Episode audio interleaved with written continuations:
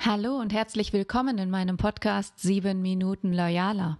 Mein Name ist Miriam Engel und heute möchte ich mit dir darüber sprechen, was diese dezentrale Zusammenarbeit, die wir aktuell vielfach haben, eigentlich für die Führungsebene bedeutet. Was macht es eigentlich für Führungsmenschen heute aus, dezentral mit ihren Leuten zusammenzuarbeiten?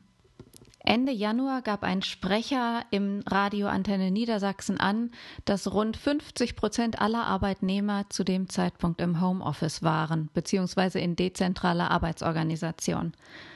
Das heißt, wir haben ja schon 2020 genug Übungspotenzial gehabt und jetzt plötzlich sind beide Seiten, Arbeitgeber und Arbeitnehmer, auf Vertrauen angewiesen, so dezentral zusammenzuarbeiten, mit Homeoffice-Lösungen zurechtgekommen zurechtzukommen. Das heißt, Kontrolle spielt eine nachgeordnete Rolle.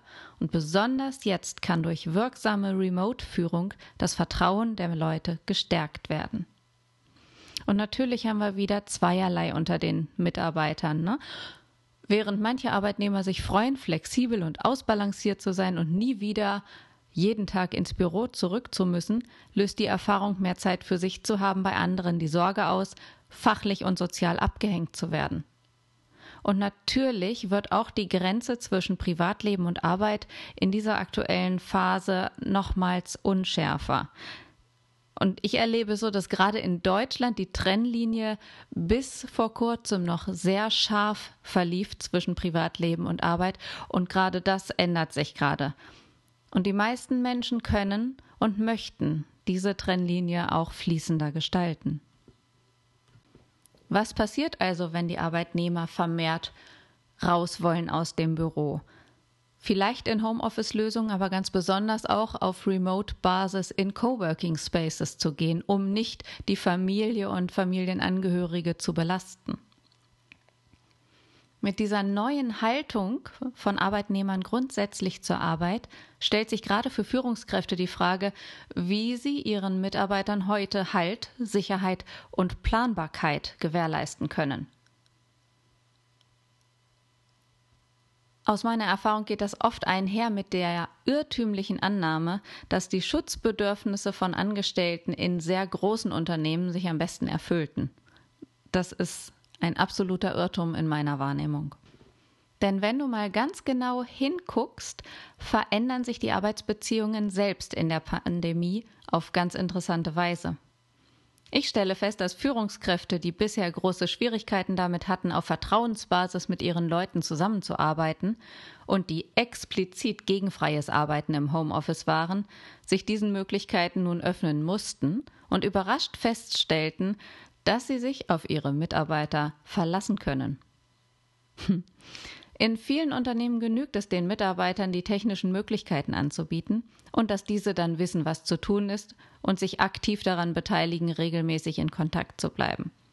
So kann für diese Menschen das Vertrauen gestärkt werden und auch so manche Unternehmenskultur revolutioniert werden.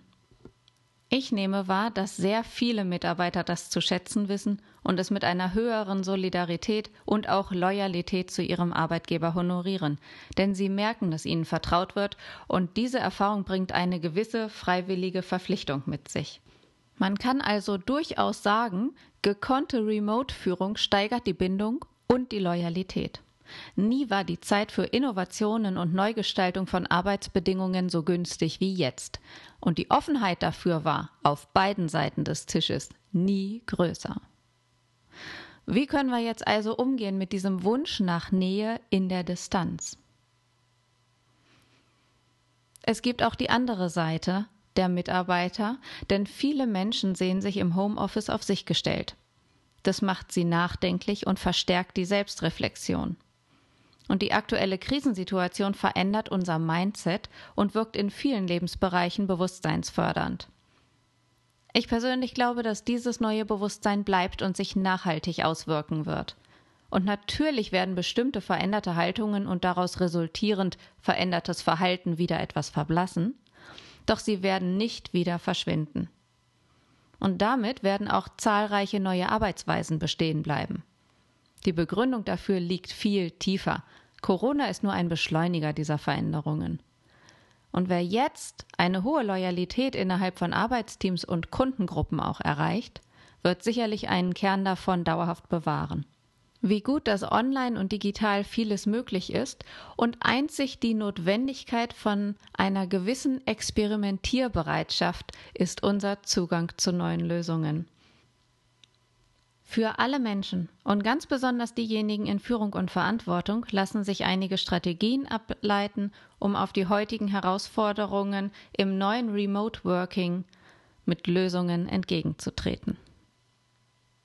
Mehr gelebte Loyalität in deiner Führung und Zusammenarbeit erlaubt es dir, ein Experte für Führung trotz Ungewissheit zu sein. Das heißt, im Remote Working ein loyales Mindset zu verankern, um zu ermöglichen, Meinungsverschiedenheiten mit dem Blick auf gemeinsame Interessen auszutragen. So können Meinungen als Meinungen geäußert werden und Sichtweisen brauchen nicht als Fakt dargelegt zu werden. Mit ehrlichen Meinungen wird die jeweilige Argumentation und auch die eigene Denkweise offenbart. Damit kannst du dich als Führungskraft aufrichtig interessiert zeigen, aktiv nachfragen und zuhören. Und damit zeigst du auch, dass du offen bist für Gegenargumente. Genau diese Offenheit für Gegenargumente ermöglichen dir, deren Auswirkungen auszuloten und du respektierst die Entscheidungen anderer damit. Und so wird deine loyale Remote-Führung zum Türöffner für echte Entwicklung für deine Mitarbeiter, weil so Entscheidungen auf kollektiver Intelligenz, auf, auf der Basis von kollektiver Intelligenz getroffen werden und gleichzeitig auch einen konstruktiven Dissens und Innovation fördern können. Wenn dir die Situation vertraut ist, dass in deinem Team jemand Umständen die Schuld an Entwicklungen, an Fehlern möglicherweise gibt oder andere Personen verantwortlich gemacht werden, bloß nicht man selbst, dann kannst du dieses typische Selbstschutz- und Abwehrmuster mit einer loyalen Haltung auch durchbrechen nämlich indem du zeigst, dass jeder in deinem Team Teil der gesamten Dynamik ist und jeder aktiv zur Lösung eines Problems beiträgt. Indem du deinem Team immer die Wahlfreiheit gibst, sich eigenverantwortlich zu verhalten und den eigenen Einflussbereich auch tatsächlich anzuerkennen, so löst du diese Hemmschwellen, die gerade in der dezentralen Zusammenarbeit entstehen können, wenn man plötzlich nicht mehr sagen mag, was man nicht überblickt oder wo man sich unsicher ist. Außerdem sind wir in unserer aktuellen Zeit weit davon entfernt, den Erfolg einer Sache garantieren zu müssen oder gar zu können. Denn dieses alte polare Entweder-Oder-Denken, das ist noch so verankert und passt aber gar nicht in unserer, in unsere Zeit der Veränderung, weil wir sowieso immer nur einen kleinen Einflussbereich innerhalb eines Ganzen haben.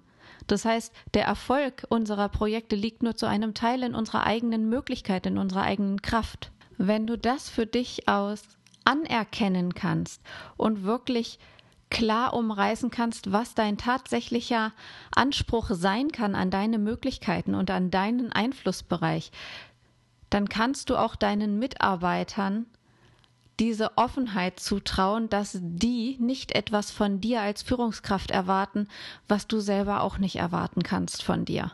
Das heißt, jeder bringt die Experimentierbereitschaft, die ich vorhin schon genannt habe, mit und das sagt automatisch und damit einhergeht automatisch die Einsicht, dass wir alle nicht in der Lage sind, alles zu kontrollieren oder zu garantieren, sondern jeder ein Teil zu einem gemeinsamen kollektiven Experiment beiträgt.